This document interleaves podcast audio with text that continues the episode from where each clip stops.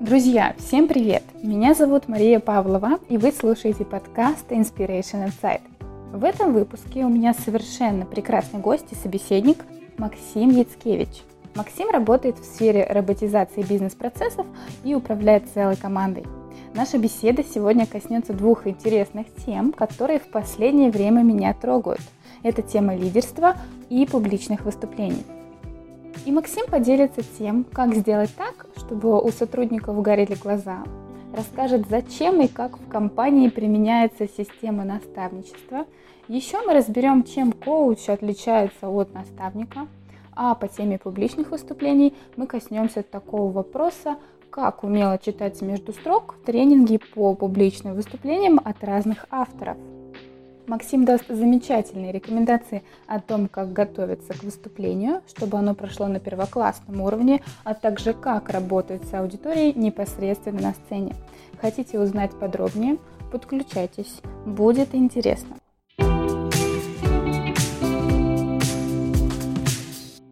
Максим, тогда спрошу тебя сразу первый вопрос. Расскажи вообще, как в своей жизни ты первый раз столкнулся с публичными выступлениями? Маш, привет. Очень приятно, что ты меня пригласила. А, отличная возможность, чтобы побеседовать, поделиться своими мыслями. Я тоже в какое-то время, какое-то время назад я интересовался э, вот такими, скажем так, живыми, а, живым опытом, чтобы кто-то из э, людей, кто уже какой-то, вот буквально несколько шагов сделали а, и уже начали прокачиваться в этой истории, вот хотелось их опыта послушать, но такого материала я не находил, поэтому приходилось читать э, а, умные книжки профессиональных э, тренеров, э, профессиональных коучей, чтобы как-то, скажем так, прокачиваться-то это в офлайне. Даже задумывался над, над темой личного коучинга. Ну, в тот момент до этого как бы руки так и не дошли. Не знаю, хорошо это или плохо. Ну, в общем, как бы я этим задумался, но потому что э, надо, скажем так, э, у меня представилась большая ответственность. В какой-то момент жизни мне э, приходилось принимать серьезные решения на работе. Мне дали в управление команду, и благодаря вместе с которой я должен был проходить первые шаги, которые не проходил э, никто. Не только а, в моей компании, в которую я устроился на работу, но и в целом вообще, наверное, в нашей стране. Потому что технология, которые, которую мы начали развивать, она довольно-таки новая, и никто о ней ничего не знал. Тем не менее, приходилось выстраивать и бизнес, выстраивать э, методологию ведения э, проектов под э, новую, скажем так, струю бизнеса. И это все приходилось делать первый раз. Да, конечно, мой руководитель был определенной степени, скажем так, э, моим коучем. Он был в любом случае моим наставником. Это дало мне первые шаги и понимание того, как вести себя с, подчинен... с подчиненными, а вести себя с подчиненными не просто, скажем так, э, людьми, кто там, грубо говоря, младше меня, но и с подчиненными, кто меня старше на 5, 10, 15 лет. И это давалось довольно-таки непросто. Тем не менее, шаг за шагом уже ну, приходилось наступать и на вилы, и на грабли, и на ковши экскаваторные. В общем, на все я понаступал. Ну, в итоге есть какое-то понимание определенное, что позволяет мне сейчас ну, более осознанно принимать те или иные решения, вести за собой людей, вдохновлять команду, делать спокойные шаги на сцену, чтобы выступать перед аудиторией, потому как а, выступление перед аудиторией можно сделать, я считаю, только тем людям, кто, а, у кого есть за спиной практический опыт. Теоретики, ну, им это дается гораздо сложнее, потому что они очень сильно переживают, поверят ли в их информацию. А так как у них есть подтверждение их опыта личное, то они себя чувствуют гораздо спокойнее, увереннее на сцене. А, вот, смотри, а вот если сравнить, а, да, как бы управление в стиле коучинг, наверное, да, для твоей команды, кто тебя старше, и публичное выступление, что для тебя более стрессово? Слушай, эти вещи, я считаю, они, их сравнивать а, можно в определенных ситуациях. А, что здесь сразу отличается друг от друга? Ты с командой работаешь каждый день. Это те люди, кто, кому ты дашь скажем так, сегодня наставление, кого-то сегодня вдохновишь, а завтра они должны будут это сделать. Не через месяц, не через год, а именно завтра. Когда ты работаешь перед публикой, это те люди, которых большинство ты видишь, во-первых, первый раз, во-вторых, тебе им нужно э, дать э, ту информацию, которая, как говорится, call to action, их приведет к чему-то. Не обязательно завтра, они могут это сделать чуть позже. И ты с этих людей не спрашиваешь результат. Ты за них не отвечаешь. А одно из э, качеств лидера, то, что лидер берет ответственность. Не только за себя, но и за свою команду. И в данном случае, э, как бы это и есть основное отличие. То, что ты за публику, которой ты сейчас э, что-то рассказываешь, ты не берешь за них ответственность.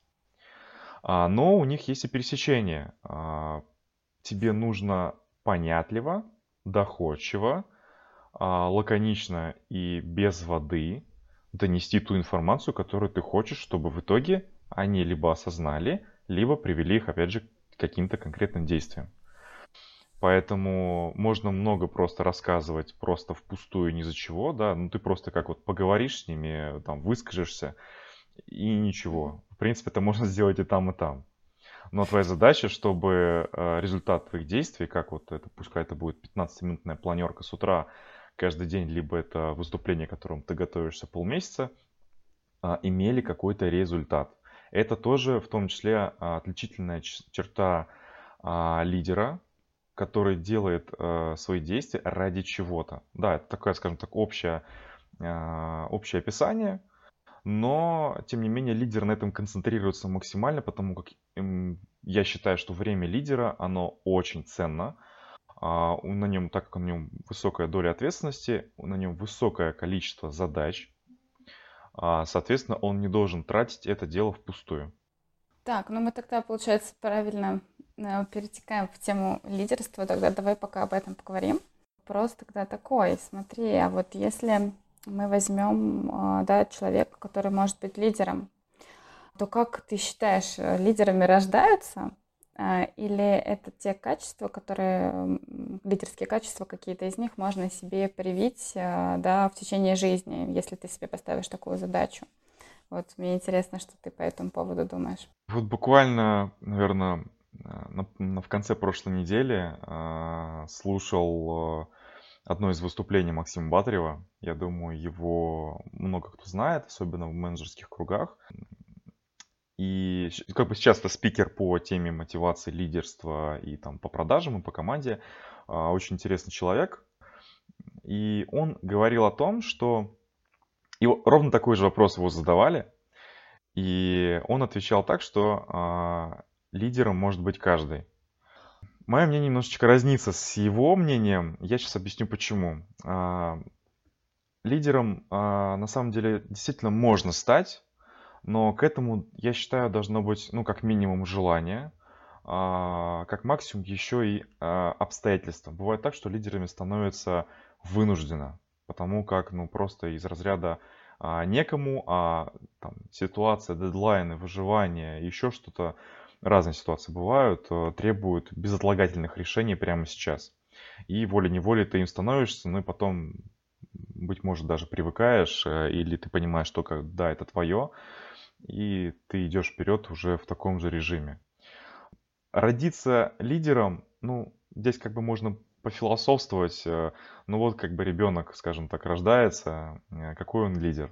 С другой стороны, он а, может тоже как-то так ситуация повлиять на него, и в какой-то компании, пусть хоть и там на уровне того же детского садика либо школы, он может э, там себя зарекомендовать, какую-то компанию взять, да, и это уже будет формировать его характер. А быть может, а, он будет тоже, как бы, скажем так, к этому способности иметь, но в той компании будет более яркая личность, выраженная, а, которая будет его подавлять. И в той ситуации, ну, он, скажем так, не сможет себя проявить, подумать, что есть люди более сильные, чем он, и он будет прислушиваться к этому. Таким образом, лидер, который мог бы быть лидером, он им не станет. Это ситуация гипотетическая, естественно, мы ее рассматриваем в теории, но смысл в том, что э, я считаю, что лидером родиться э, нельзя, но стать им возможно. И стать им может не каждый, а а только лишь те, а только лишь те, кто э, был, скажем так, в нужном месте, в нужное время с конкретным желанием. Но это нужное время и нужное место надо еще создать, чтобы там оказаться.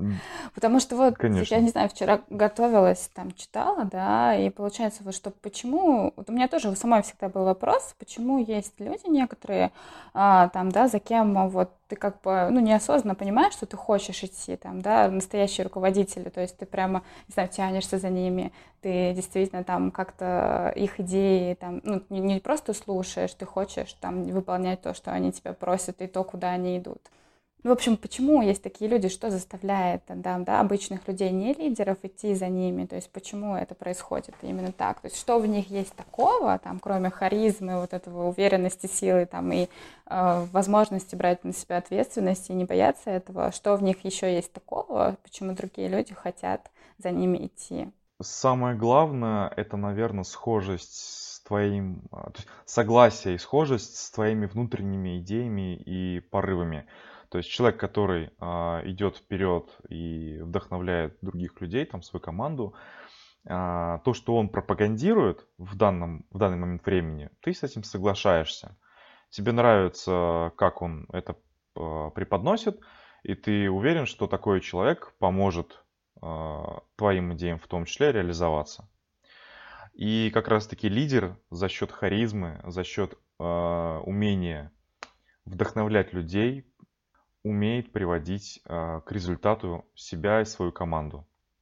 Вот. И те, кто как раз-таки идут за лидером, они это чувствуют. Они чувствуют, что, как говорят про лидеров, вот, да, сильный человек, да, вот я хочу идти за ним, потому как он приведет там нас к успеху, условно говоря. Да, или я хочу идти за ним, потому что, ну, человек мне приятен, мне он нравится, да, мне... А там, где, скажем так, этот человек э, в каких кругах или в каких э, там, делах варится, да, мне хочется тоже в этом вариться, мне хочется, чтобы меня это тоже окружало. И поэтому я буду вот, э, там, не знаю, с ним работать, условно говоря. Ну вот, э, как говорил Гандапас, что вот есть публичные выступления, это возможность э, всем даже на время этого выступления почувствовать себя лидером. Вот, ну, то есть, uh-huh. по-моему, мы с тобой как раз это тоже раньше обсуждали. Действительно ли а, выступление это это некий прием, который может оказывать э, влияние на людей. Вот как ты считаешь, даже там на какое-то время и даже для тех, кто не является лидером? Конечно, это же, ну, выступление это по факту шанс а, замотивировать э, группу людей, неважно, как бы какую там, 5 человек сидит или 200 человек. А, твоя задача это провести за них впечатление, заинтересовать, увлечь и, ну и, как говорится, как фишинг на торте, тот самый call to action, а, чтобы они что-то сделали, что тебе нужно. Ну, например, продать какой-то продукт, чтобы они там в этот момент побежали там подписывать тебе чеки, грубо говоря. Э, что, например, часто я замечал, когда там был на тренингах э, различных тренеров по ораторскому мастерству, они во время выступления, там, тренинга, они там проводили а, различные упражнения, они показывали, как они находят ошибки, проблемы в каждом из нас и как они их ловко устраняют или, по крайней мере, обозначают на них. А, и таким образом ты во время тренинга понимая, что у тебя просто куча проблем, и вот он, вот он мой золотой идеал, золотой идол, который сейчас вот просто за там x рублей просто решит все проблемы, и я стану самым лучшим спикером страны. Вот. Э, и поэтому он, естественно, в конце выступления говорит, записывайтесь на мои курсы, э, вот сегодня специально для вас эти скидки, которые э, вы можете использовать и получить весь материал там считанные сроки, там, ну или по другим а, завлекающим фразам. То есть по факту как бы он что делает? Он всех мотивирует, всех вдохновляет. И еще, кстати, тоже важно, но это конкретно к выступлениям, к, на которых продажи идут. Он еще а, садит всех в состояние проблемы, что у них проблема. И с собой показывает то, что он их может решить за какие-то там скромные копейки. Вот. Он мотивирует, вдохновляет, и в итоге он призывает всех к действию, а действие у него простое, просто продать. Да, ну а дальше как бы там он выполняет те курсы, которые вот обещал выполнить за те или иные суммы. Самое главное это то, что он добился своего, да, он замотивировал, и люди пошли и купили. А вот мы, если возьмем все тренинги, которые посещал ты, вот если, грубо говоря, сделать краткую выжимку из всех них, то а, как бы какой был, наверное, наиболее полезный совет из них по публичным выступлениям, там, по подготовке, по тому, как не волноваться? Вот что именно там, может быть, даже не один совет, а несколько, что именно для себя ты оставляешь, оставляешь самого ценного из выступлений спикеров?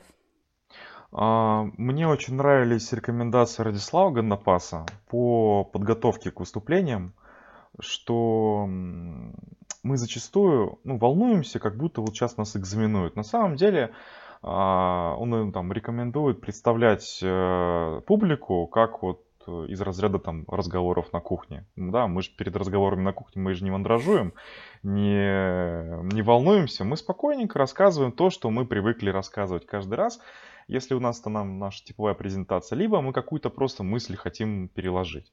Вот. А часто еще, кстати, на выступлениях люди боятся не просто перед публикой выступить, а боятся неудобных вопросов. И тоже здесь есть различные вещи, которые а, ну, позволяют спокойно на них отвечать, их не бояться.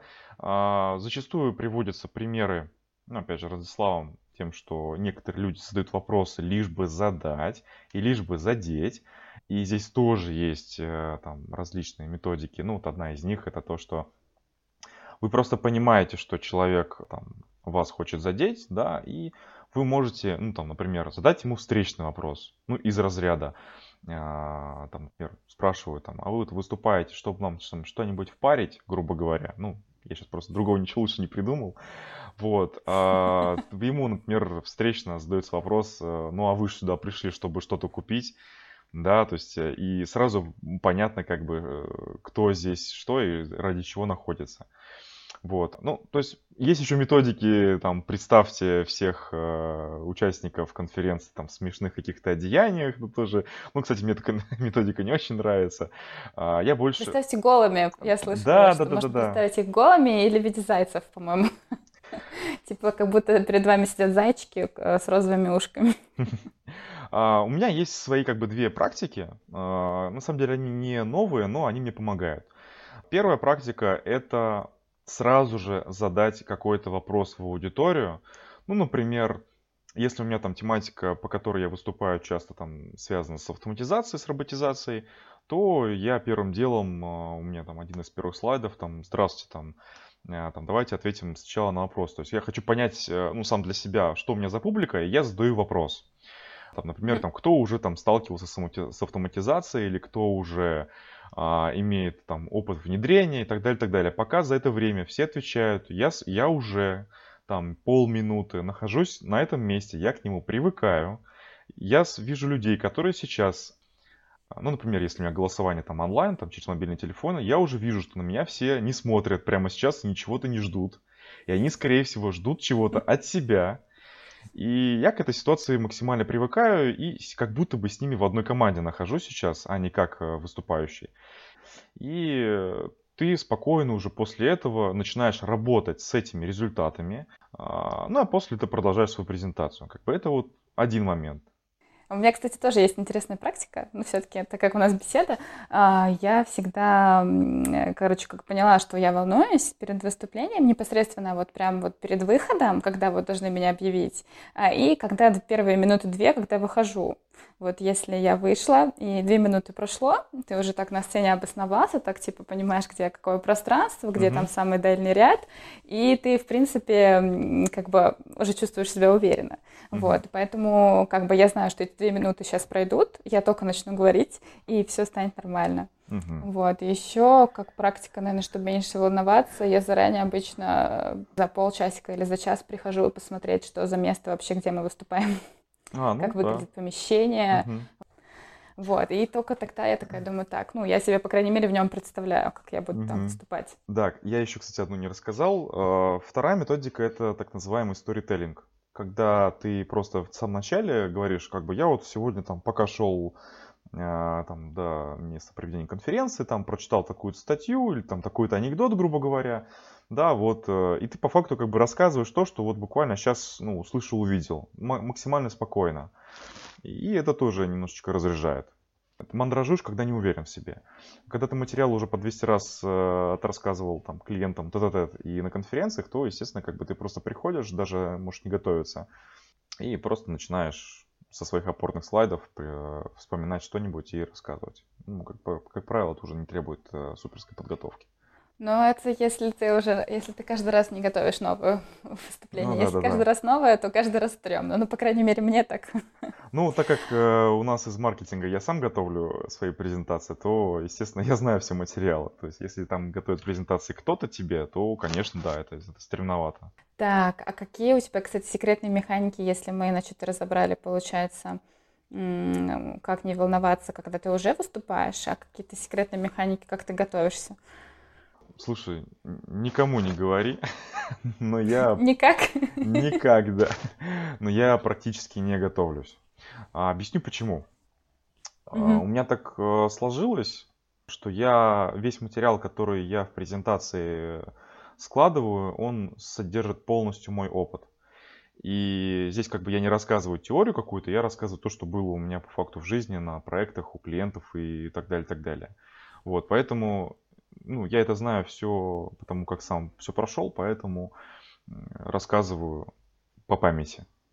Да, есть опорные слайды, которые меня в целом держат э, по содержанию, но mm-hmm. я не, ну, особо сильно не готовлюсь. Я, знаешь почему? Я это делаю не потому, что мне лень, а, а потому что я боюсь э, свежесть информации потерять. То есть я считаю, что если я первый раз рассказываю эту историю, то э, я ее расскажу максимально первозданном, э, свежем виде. Если я ее рассказываю уже который раз, то, ну, то есть я подготовился, то я боюсь какие-то детали упустить, потому что мой мозг будет думать, а я же это уже рассказывал, и он не может меня mm-hmm. обмануть, э, хотя я рассказывал это вот два дня на кухне сам себе. Вот. Но опять же, это не касается тех историй, когда материал уже точный, я его рассказываю по несколько раз уже, то есть ну, на сцене не, не, не, не дома перед собой. Ну вот я тоже слушала Гандапаса а, перед выступлениями, когда первые разы выступала, боялась. Он говорит, что типа а, лучше репетировать не больше, по-моему, пяти или семи раз. Если перерепетируешь, то потом а, можешь сложать на самом выступлении, ты забудешь как раз детали, уже дашь все не так эмоционально ярко и четко. Во-во-во. И как бы эффект аудитории будет не тот. Это будет как это, как лекция, которая читается из года в год а, на одинаковую тему. Да, ведь самое классное, когда ты какой-то доклад свой делаешь и эмоционально его подкрашиваешь. И нам сложно это сделать, когда мы уже сами его, ну, остыли к нему, угу. к этому материалу. Вот, да, да. Если чем больше повторений, тем больше остываешь. Угу. А как ты понимаешь, а, что выступление прошло успешно? Ставишь ли ты себе там перед выступлением какой-то критерий, а как оно должно пройти, какой там должен быть наилучший результат? Вот, то есть есть ли для тебя понятие, когда типа такой вышел, сказал, все, классно прошло, или наоборот вышел разочарованный, что нет, в этот раз было не так, как в прошлом? У меня это происходит, э, ну, проходило, скажем так, э, исторически по наклонной вверх. Я первое выступление выходил, и мне оно максимально не нравилось. И со временем, после каждого нового выступления, я для себя сформировал определенный маркер. Он максимально простой. Если после выступления ко мне начали подходить люди и спрашивать э, там контакта, вот давайте поговорим про такие-то случаи, а вот нас заинтересовала там технология, расскажите про нее поподробнее, приходите к нам в офис и там нам что-нибудь, условно говоря, там даже продайте, то есть такие даже есть были фразы, то я понимаю, что я выступил не зря. Даже если хотя бы один э, человек ко мне подойдет, для меня это уже маркер, что я выступил не зря. Вот. Э, естественно, как бы после первых выступлений, э, ну, ко мне подходило очень маленькое количество людей, если вообще подходило. Ну, потому что, да, действительно, опыта не было, и я выступал, ну, по своим а, оценкам максимально а, хреново. Пос последнее выступление, вот то, как, когда мы там родили свой собственный метап, а, да, подходили люди и спрашивали, ну, просто даже не мог отвлечься от от каких-то других дел, там на, на мобильный ответить или там коллегам подойти, там или просто перекусить, а, ну, скажем так, а, ну, люди просто не давали пройти. И я для себя это отмечаю, как да, действительно, наконец-таки я а, ну, немножечко там прокачался, и, и людям было интересно. Для меня вот это как бы максимальный, ну, э, максимальный как бы точный маркер, который позволяет.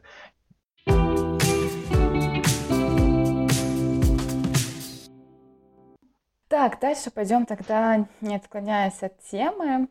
Про что мы? Про коучинг. Давай поговорим. Мне там у тебя интересный был, кстати, у тебя был интересный тезис про то, я скажу, что на самом деле пропагандируют коучи. Так, а вот ты вначале сам сказал, а, что ты как-то учился коучинговым методикам. Судя по всему, да, по книгам. А, вот, э, и все-таки, а что, по-твоему, на самом деле коучи пропагандируют?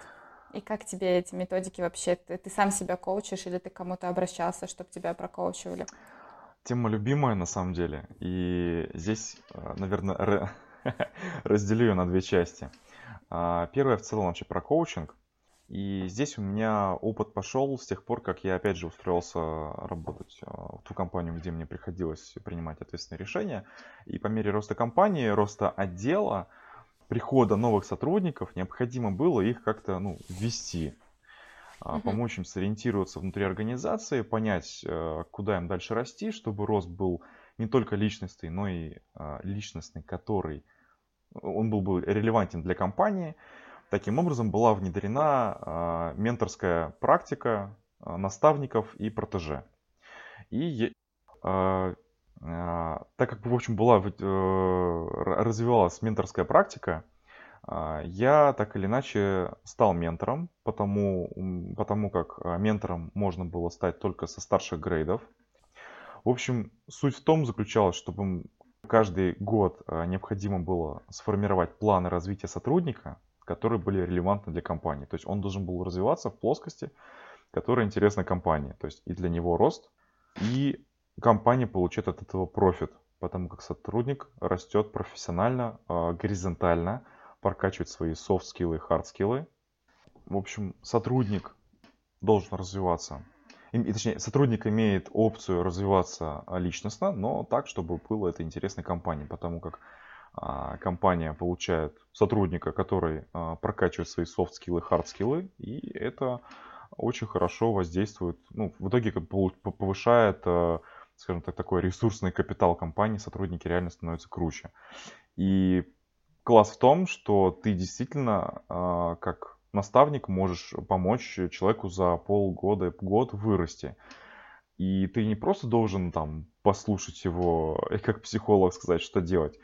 Ты должен погрузиться в его проблематику, в его специфику, в его психотип, и понять, как ему достичь тех или иных целей. Причем цели он должен в первую очередь написать сам, а ты должен его направить, чтобы цели были у него, ну, как вот есть э, методика а, выставления целей по смарт. И я сейчас, конечно, не буду про нее там очень широко рассказывать, mm-hmm. она очень популярная.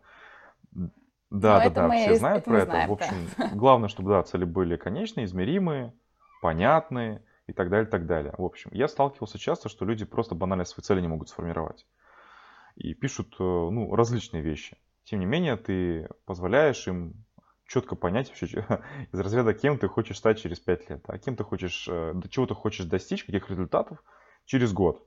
И каждые полгода ты трекаешь. Плюс у него еще есть опция тебя, а, в том числе чуть, ли не каждую неделю, спрашивать, э, а, делать запрос на решение каких-то конкретных ситуаций, в том числе и межличностных, между коллегами, между клиентами, ты с этими людьми постоянно участвуешь в проектах и смотришь, как у них что получается.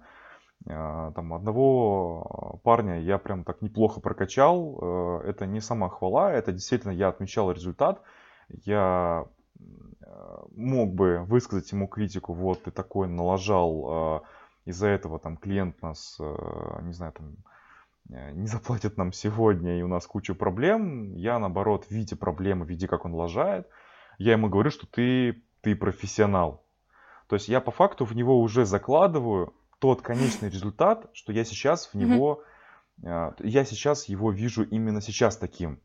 И он должен этот статус оправдывать.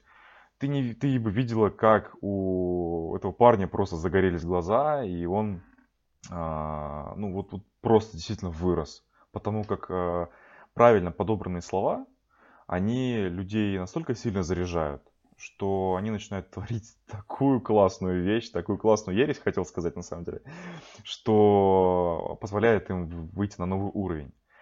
И по факту это и оправдывает существование коучей, что они, а, ну, по факту, как психологи, люди, которые mm-hmm. могут увидеть что-то в будущем в виде того человека, с которым они сейчас ведут э, работу либо беседу, и позволяет эту картинку будущего наложить на них сейчас и поверить, заставить поверить этих людей в том, что это достижимо, даже если они в это не верят. То есть э, коучи, если очень коротко, mm-hmm. они заставляют поверить людей в самих себя и сделать то, а, чего они считают сделать априори не могут.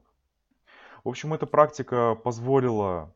Так, эта практика, видно? живая практика, без каких-либо там моих изучения литературы и прочего-прочего, позволила ну, действительно как бы сформировать понимание, что должен делать коуч и к какому результату он должен прийти сам и привести своих а, протеже. Вот, это один аспект вопроса, mm-hmm. который ты мне задала. А, это, я помню, в общем, я тоже в том году увлеклась этой темой коучинга, когда хотела вообще, в принципе, научиться ставить цели, потому что поняла, что не умею этого делать. А, вот, и я когда первый раз ходила на коуч-сессию, ну, как бы, как uh-huh. я это называю, мне там прокоучили, и ты потом выходишь настолько окрыленный, что ты, наверное, ну, не знаю, у меня заряда хватило на неделю, что ты просто неделю впахиваешь, да, и да, ты да. такой, типа, блин, я это все могу сделать, и ты офигеваешь от того, что типа ты не верил, что ты можешь это сделать, а тут ты вдруг начинаешь фигачить, и все еще получается, и, и все становится так, как ты хочешь, ты такой, блин, крутяк. И я как бы... Мне просто раньше был э, очень, наверное, развит в отношении этого скептицизм. Вот, то есть, как все говорят, ну, коучи, то есть это какая-то лажа, это какая-то чушь. Нет, это реально работает. Я вам скажу, ребята, те, кто нас будет слушать,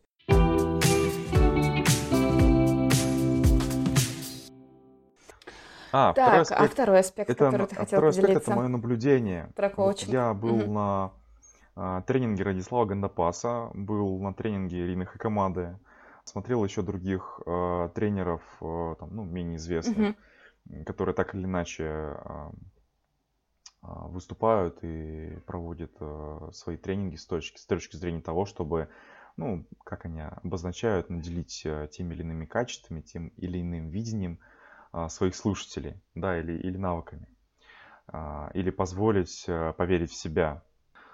А, но для меня было наблюдение немножечко... Э, Мое наблюдение меня завело э, к такому выводу, что данные люди просто демонстрируют свой скилл манипуляции людьми. Не в плохом mm-hmm. контексте, конечно же, да, то есть чтобы там люди там взяли как зомбированные или там каком-то другом аспекте э, замотивированы делать что-то нехорошее. А, но, тем не менее, они показывают, какими приемами и какими, а, может быть, даже местами хитрыми уловками, какой информацией, какими жестами, какими словами они оперируют, чтобы люди а, делали то, что эти коучи хотят, хотят, чтобы они сделали. То есть я, приходя на такой тренинг, я не смотрел ну, я не очень большой аспект уделял тому, чтобы слушать, а, о чем они говорят. То есть, у меня, например, был один из тренингов по эмоциональному интеллекту. Очень интересная тема. Да, конечно, был контент полезный, но больше я делал внимание на то, уделял внимание тому, mm-hmm. как спикер доносит информацию. И как он э, заставляет, например, нас делать различные упражнения, как он э, потом э, нас мотивирует к тому, чтобы мы купили там какие-то другие тренинги, как он мотивирует к тому, чтобы мы в себя поверили, а еще самое главное, поверили, что этот тренинг нам безумно полезен. Это все по факту максимально полезно впитывать. То есть это mm-hmm. тот самый текст между строк, это та, сама, та самая информация, которая находится за кадром, это тот самый 25-й кадр, э, то, что не видно на первом пьедестале перед человеком то, что ему по факту mm-hmm. говорят. И это очень увлекательно следить за спикером, то вот как он это делает. И то есть я для себя эти тренинги воспринимал как тренинг по управлению э, людьми, тренинг по манипуляции. И поэтому э, я, получается, понимая, что э, тренер в, эту, в этот момент э, ну, делает то, о чем как раз я сказал, то есть он манипулирует массами, то есть э, я получаю двойную информацию. Первое это ту самую информацию, которую сам спикер говорит, только я воспринимаю ее адекватно. А второе, я вот э, смотрю то, как он это выполняет. По факту это, это, это, это делает большой, э, это дает большой скачок тебе в прокачке твоих же выступлений, в твоем же лидерстве, а, и вообще, в принципе, в любых аспектах жизни, когда тебе нужно просто донести какую-то мысль до собеседника. Слушай, как интересно. А вот если ты сравниваешь э, да, подачу информации каждым из этих спикеров, которого ты упомянул, то у каждого из них, на твой взгляд, прочитывается манипуляция? Или как бы, ну, то есть, как бы каждый просто ее под, по-разному, под разным соусом преподносит? А, или у кого-то себя... ее не было? Есть, нет, еще по-другому. Если посмотреть опыт э, Исхака Азизиса, да? то он выделяет э, четыре вида предпринимателей. Почему я это употребляю? Потому как э, люди, которые э, идут к какой-то цели, они идут к ней... А предприниматели — это люди, которые... люди цели, а они идут к ней по разным способам. Есть там администраторы, которым важно э, качество исполнения, ну, там бюрократические все аспекты. Есть люди, которым просто надо всех заряжать, вдохновлять и мотивировать на результат. А, есть э, люди, которым нужны чисто деньги, их, им нужен финансовый результат, им не важно все остальное там и так далее. Я для себя на самом деле выделяю больше два типа. Это те люди, которые, а, как правило, болеют каким-то продуктом, болеют э, какой-то мыслью, видением, и они его несут в массы, и им не важен финансовый результат. А есть другие люди, естественно, их противоположники. Те, кто делают что-то ради того, чтобы получить э, финансовый кэш какой-то. И смотря на этих спикеров, э, можно проследить, провести вот эту параллель и одних скинуть в одну, в один чан, других скинуть в другой чан.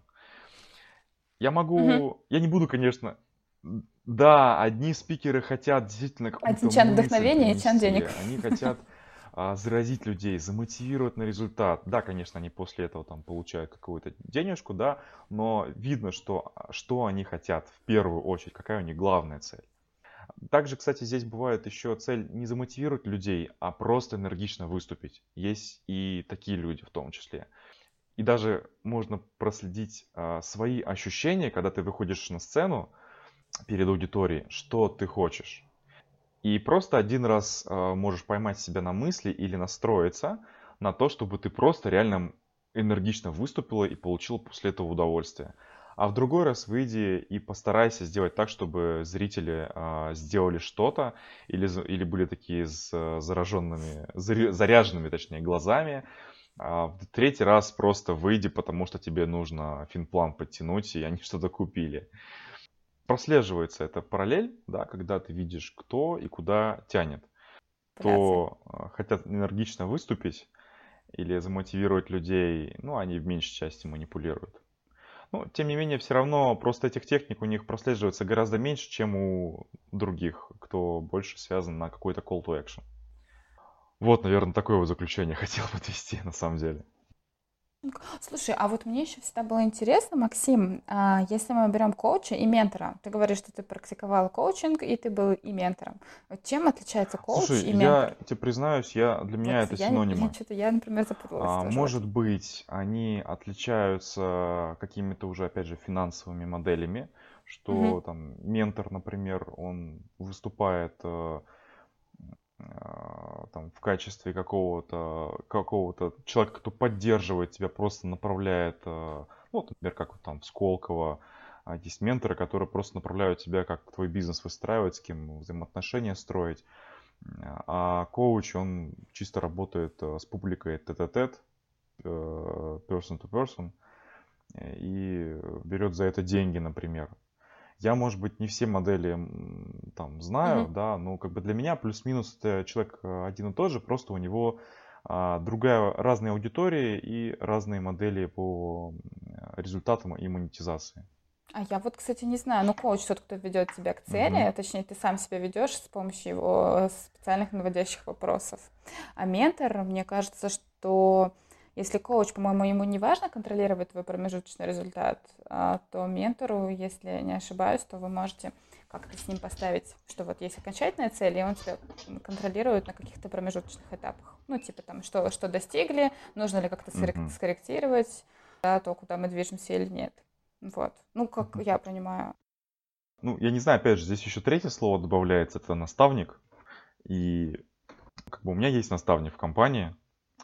Правда, я с ним очень часто раньше встречался, сейчас э, там, последний год мы с ним встречаемся, наверное, не знаю, может, раза три, наверное, за последние полгода встречались, не больше. Я, наверное, ну, как бы вот, что скажу, что действительно его энергетики, его свежего взгляда, а, взрослого свежего взгляда, я еще подчеркну, опытного взрослого свежего взгляда порой не хватает. Даже можно бывает просто выговориться по какой-то проблематике, и ты уже чувствуешь, а, что, ну, как бы он тебе, там, может быть, в чем-то сочувствует, сопереживает, да, но если там, например, ничего не сказал, а, ты можешь себе просто маленькую галочку поставить потенциальную, ну, это действительно успокаивает, что ты, по крайней мере, делаешь все правильно. Да, есть сложности, mm-hmm. А, но он тебя не осудил, значит, скорее всего, ты уже там довольно-таки опытен в конкретном вопросе. Тебе просто надо идти дальше. И это тоже поддерживает, заряжает. Но я с тобой соглашусь, что, конечно, ментор, наставник, коуч, неважно, как бы, кто это будет, но тот человек, который поможет тебе с, сориентироваться и не закопаться в какой-то одной тематике глубоко, а иметь широкий взгляд на все вещи, которые тебя окружают, и даже те вещи, до которых тебя взгляд не доходит, а, чтобы он смог тебя направить, дать совет по конкретным действиям, именно персонализированный. Это очень полезно. Ну вот это очень интересно, да, потому что иногда бывает, э, там, ты закопаешься в своей проблеме на любую тему, и ты видишь только узко ее, вот то, в чем ты копаешь, ты ее как жвачку жуешь, и как бы никак не можешь понять, а что же делать, а что же делать, и так прикидываешь, и так. А коуч и ментор и наставник, он помогает смотреть на это все более широким взглядом, то есть увидеть в каком-то месте больше возможностей и как бы больше вариантов, как, как действовать. А вот, слушай, тут у меня к тебе вопрос интересный. А, есть э, такой вопрос, как выбор э, наставника по области. Например, вот есть наставники по твоей профессиональной области, ну, например, ты в IT, да, у тебя наставник в IT. Есть, например, человек другой, который, у которого тоже широкий опыт, но нифига айтишного вообще нету. Вот как ты считаешь, стоит ли брать ментора из твоей области, или это не самое главное? Ну вот тут два критерия, мне кажется, может быть. Если тебе нужно прокачать скилл какой-то профессиональный, да, и вот у тебя реально область IT, и ты вот нашел себе человека, который хорошо в этом разбирается, и там у него гораздо больше опыта, и он старше, чем ты, ну, то есть больше опыта, чем у тебя, то тут, конечно, хорошо обратиться напрямую к нему. Вот. А другой момент, вот, не знаю, при выборе каких-то там, не знаю, психотерапевтов, врачей, коучей и всего прочего, вот для меня, например, важен человеческий фактор. Вот, то есть мне должно а, в первую очередь быть человеком комфортно. А, вот, это, кстати, второй кейс получается. А давай еще добавим третий. С другой стороны, если человек не шарит в этой теме, допустим, как в да, то если он занимается чем-то в другой сфере, и у него опыт совсем другой, то он поможет тебе посмотреть на эту ситуацию под другим углом, вообще не айтишным. Вот, поэтому тут, наверное, можно выбирать, как тебе, как тебе интуиция, как душа ляжет, но, наверное, зависит от того, какие цели ты преследуешь. Все-таки, если профессиональные, то, наверное, лучше выбирать из той сферы, где ты хочешь. Ну, я дополню тут себя в некоторых аспектах. Ага. Считаю, что в первую очередь а, ты очень правильно, кстати, сказала, что человек, с которым должно быть комфортно, то есть у вас с ним есть э, связь, а, и вы друг друга понимаете. Это, я считаю, вообще стоит во главе всего. Иначе вот, вот. ты угу. не, будешь, не будешь воспринимать человека, даже если он в твоей области, и даже если он говорит, иди туда, там, там бабло. А ты вот, ну, ты вот просто его не воспринимаешь. У тебя, например, авторитет к нему не, ни из чего не вырастет. Это, наверное, самое главное. А второе, наверное, вот дальше стоит уже смотреть, опять же, в зависимости от чего а, тебе нужно выбрать того или иного ментора. То есть э, ты смотришь на свои цели. Может быть, стоит посмотреть на цели в трех фокусах э, в краткосрочной перспективе, а, в долгосрочной перспективе mm-hmm. еще личный фокус и коммерческий фокус, то есть там, где ты работаешь. И все эти моменты ты должен вместе собрать, чтобы понять, э, для чего тебе нужен ментор. То есть одним нужен ментор, чтобы лично прокачаться, там, не знаю, в тех же э, публичных выступлениях, а другому ментор нужен, чтобы в публичных выступлениях прокачаться по IT-теме, чтобы продвинуть свой продукт, например, на международный рынок. Это два абсолютно, может быть, разных человека в разных отраслях. Один может быть айтишный, потому что он знает, как свой продукт двигать. Другой гуманитарий, потому что он в целом знает, как нормально, энергично выступать. Какая твоя практика, кстати, по выступлениям? Если кто-то задает неудобный вопрос, вот был ли какой-то опыт, когда тебя прямо поставили в тупиковую ситуацию, кто-то задал совсем дебильный вопрос, и ты не знаешь, как отвечать. Вот, как тут лучше поступать? Mm. Просто, может, нас будет слушать кто-то, кто как раз хочет попробовать себя в выступлениях. А, с неудобными вопросами, ну, опять же, здесь разные же бывают неудобные вопросы. Есть вопросы неудобные, которые ты не хочешь раскрывать информацию – есть неудобные вопросы, которые тебя, скажем так, смещают тебя из э, уверенной зоны, и ты боишься сейчас что-нибудь ляпнуть.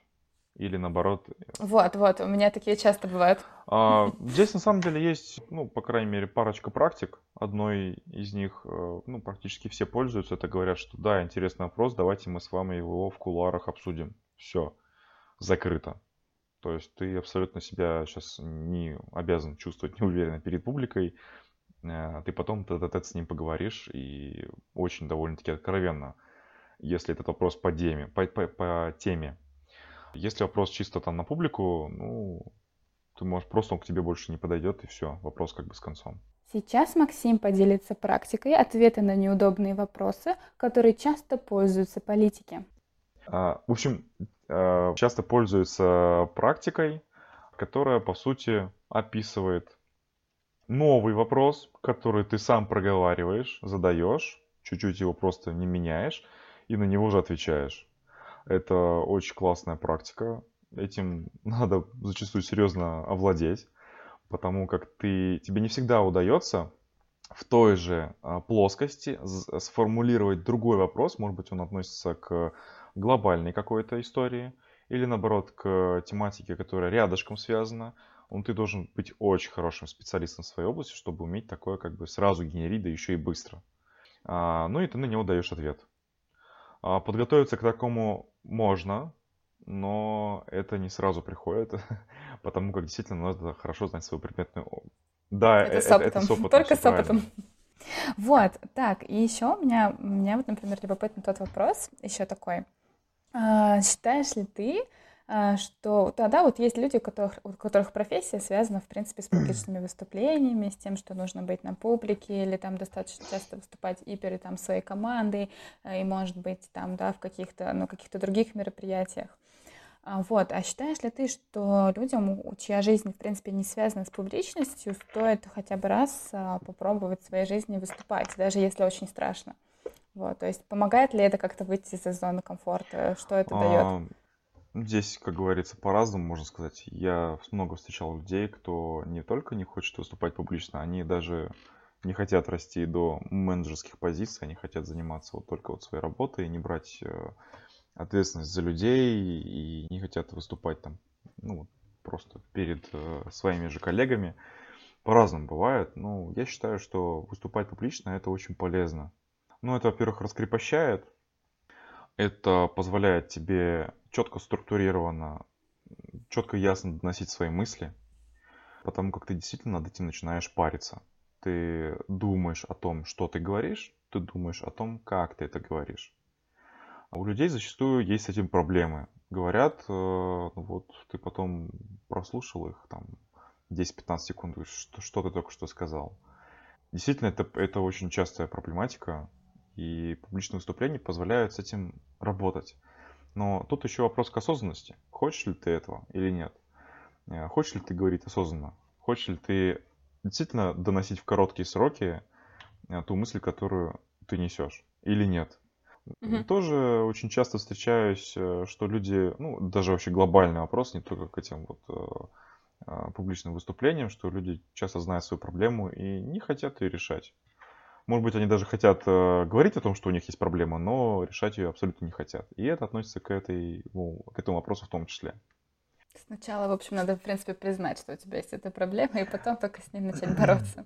Вот у меня так было, наверное, в плане выступлений, то, что мне сначала было очень страшно, и мне казалось, ну, это, знаешь, включается комплекс самозванца, ты думаешь, боже мой, кто ты такой, чтобы вещать тут людям, вообще, э, что это, вот, не знаю, у тебя такое встречается или нет. Сейчас она уже подуспокоилась, потому что, в принципе, по накатанной просто рассказываешь, и все.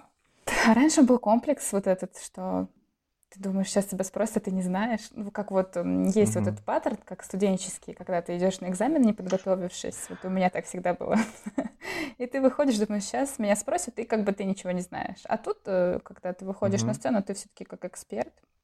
Ты уже должен выступать из сильной позиции, и никто не сможет ничего такого сказать, чтобы тебя скомпрометировало, да, да. потому что ты на сцене. Да, но как бы здесь работает установка, которую вот я часто тоже использую, использовал а, и использую для своих там протеже. А, я говорю себе, что я профессионал. Я тот самый эксперт, и лучше меня сейчас здесь, э, в этом там зале, никого нет. И именно я ответственен за то, чтобы людей снабдить там новой информацией, открыть им какой-то там новый, новый спектр чего-либо неважно, что это. И поэтому я должен сделать это идеально, профессионально, чтобы mm-hmm. люди посмотрели, да, вот эксперт, э, и к его мнению мы хотим прислушиваться. А, очень много вообще, как правило, людей, э, не только выступающих, но и в целом, которые себя называют экспертами, таковыми не являются. Но они себя чувствуют уверенно. И что самое поразительное, люди идут за ними и верят им. Поэтому если мы действительно какую-то полезную вещь э, рассказываем, мы должны быть не хуже тех, кто рассказывает чушь абсолютную, но делает это уверенно. Иначе будет э, трындец. Ну вот я и говорю.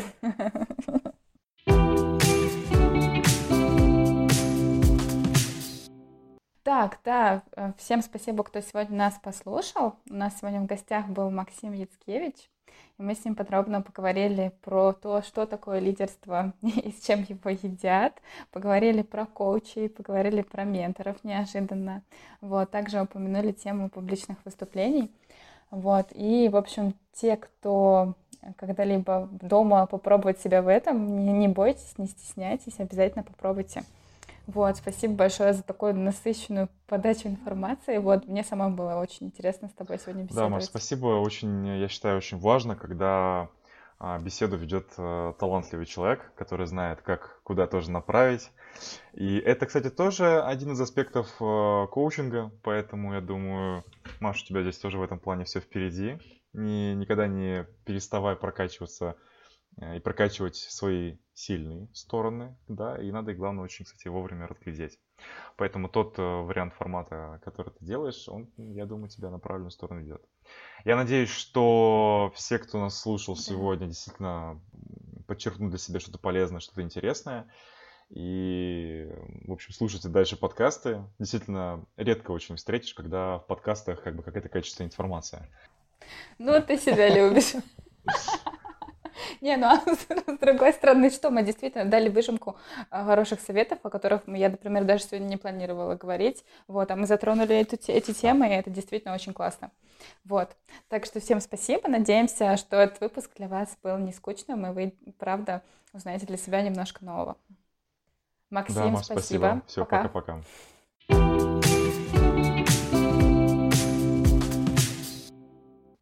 Друзья, Спасибо, что прослушали этот выпуск. Буду благодарна вам за обратную связь, а также если вы поделитесь этим выпуском с теми, кому он точно будет интересен и полезен. Всем удачи и на связи!